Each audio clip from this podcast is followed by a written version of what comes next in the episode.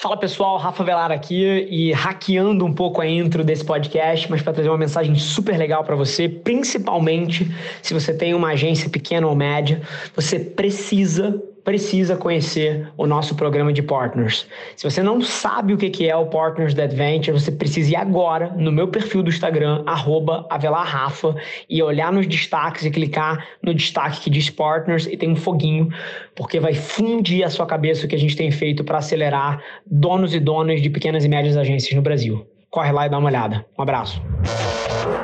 Esse é o Nas Trincheiras.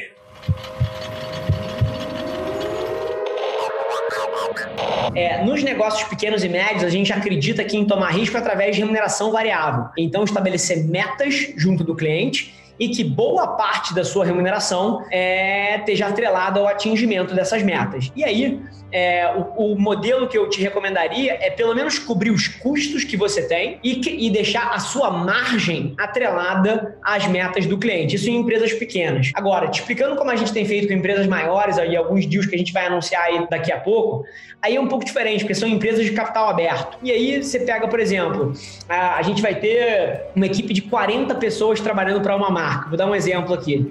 Isso custa para a gente aqui dentro um milhão de reais por mês. Então, quanto eu vou cobrar desse cliente? Um milhão de reais. Então, eu cobro o custo. É uma equipe que nem ele consegue ter essa equipe tão barata dentro de casa. E aí, a, a minha margem está atrelada a os objetivos de negócio do cara. Então, se esse ano ele precisa vender 6 bi é, e eu ajudo ele a bater 6 bi de venda, o que, que eu faço? A minha margem natural na empresa, ela seria de 25%. Então, eu cobraria ali do cara alguma coisa perto, se me custa um milhão, eu cobraria alguma coisa perto de 1,4 milhões, não sei, porque tem os impostos e, e no final precisa chegar a 25% para mim. Eu preciso lucrar é, 25% que é a minha margem. Dado que eu abri mão disso e tomei risco do seu lado, lado, o que, que eu vou fazer com você? Eu vou te cobrar um prêmio de risco. Então, eu vou te cobrar custo, mas se você bate a sua meta, você me paga o dobro de margem. E aí tá todo mundo alinhado. Então, por exemplo, ele vai me pagar, na verdade, 50% de margem, mas só contra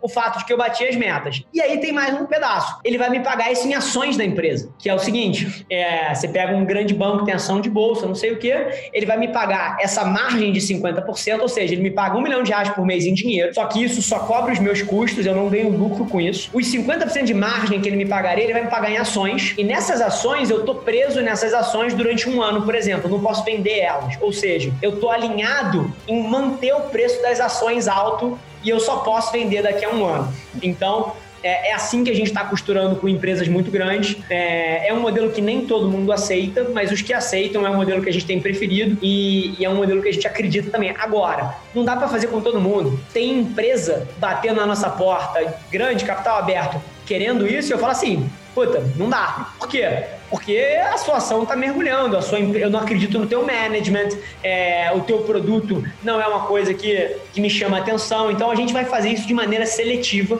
em outras empresas e a gente vai, vai optar por não trabalhar com elas. Então, é, é, um pouco assim quando o negócio é pequeno. Eu acredito que você não pode pegar a equity dele porque definir valuation vai ser um inferno. Depois, se a relação acaba, você não consegue vender as ações desse negócio e isso é um problema. Então, eu atrelaria a remuneração variável mais dinheiro e se em algum momento você tiver a oportunidade de trabalhar com empresas muito grandes como a única agência do cara, que é o que a gente é, é aí você tem essa outra opção de modelo também.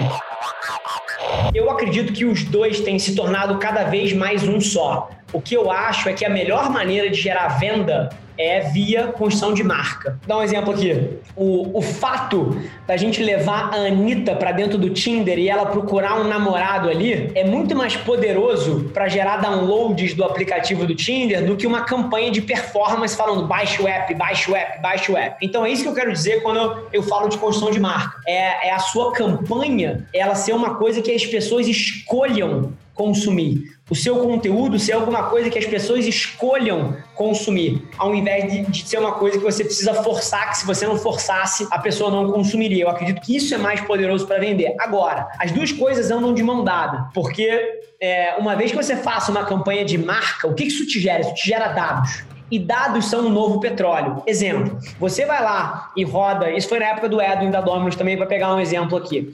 Você vai lá e roda um, um filme de pegadinha com o João Kleber é, trazido pela Dominus. Você roda isso na internet, cara, fez um puta de um buzz, viralizou na internet. Todo mundo que veio dessa campanha entrou no site e viu, sei lá, 50% do vídeo, viu 75% do vídeo, alguém que realmente assistiu o nosso conteúdo, depois isso te gerou uma base de dados proprietária, que é o quê? É o pixel, cara, é o, é, são os dados que você tem de conversão, e aí depois você pode sim pegar essa base e fazer um remarketing dela com alguma promoção. É, então, eu acredito só que vendas e, e branding são duas coisas diferentes, que caminham juntas, mas a melhor maneira de vender, sem sombra de dúvida, é com uma campanha de marca forte que gera interesse. Depois é muito mais fácil você converter. Então, eu acho que de maneira nenhuma você faz uma ou outra, você faz as duas integradas dessa forma que eu falei: branding para gerar dados e depois remarketing para fazer conversão.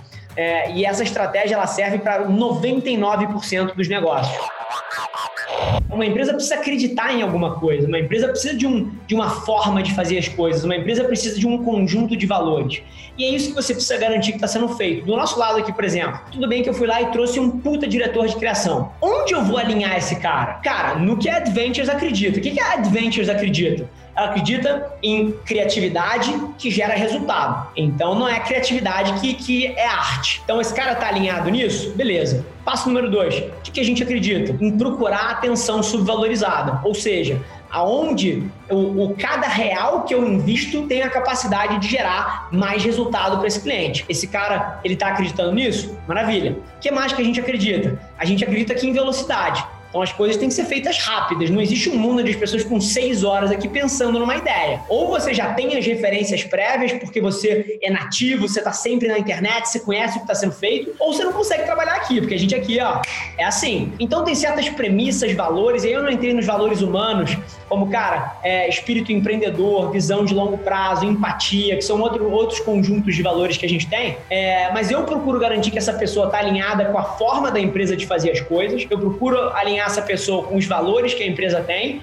É, e aí, dentro disso daqui, ela tem liberdade para criar, para sugerir novas formas e etc. Porque, principalmente à medida que você cresce, se você não se preocupa com essas outras coisas, você não vai ter uma empresa. Você vai ter um monte de gente que faz uma coisa de um jeito, você não vai ter previsibilidade, você não vai ter um jeito proprietário dessa empresa de fazer as coisas.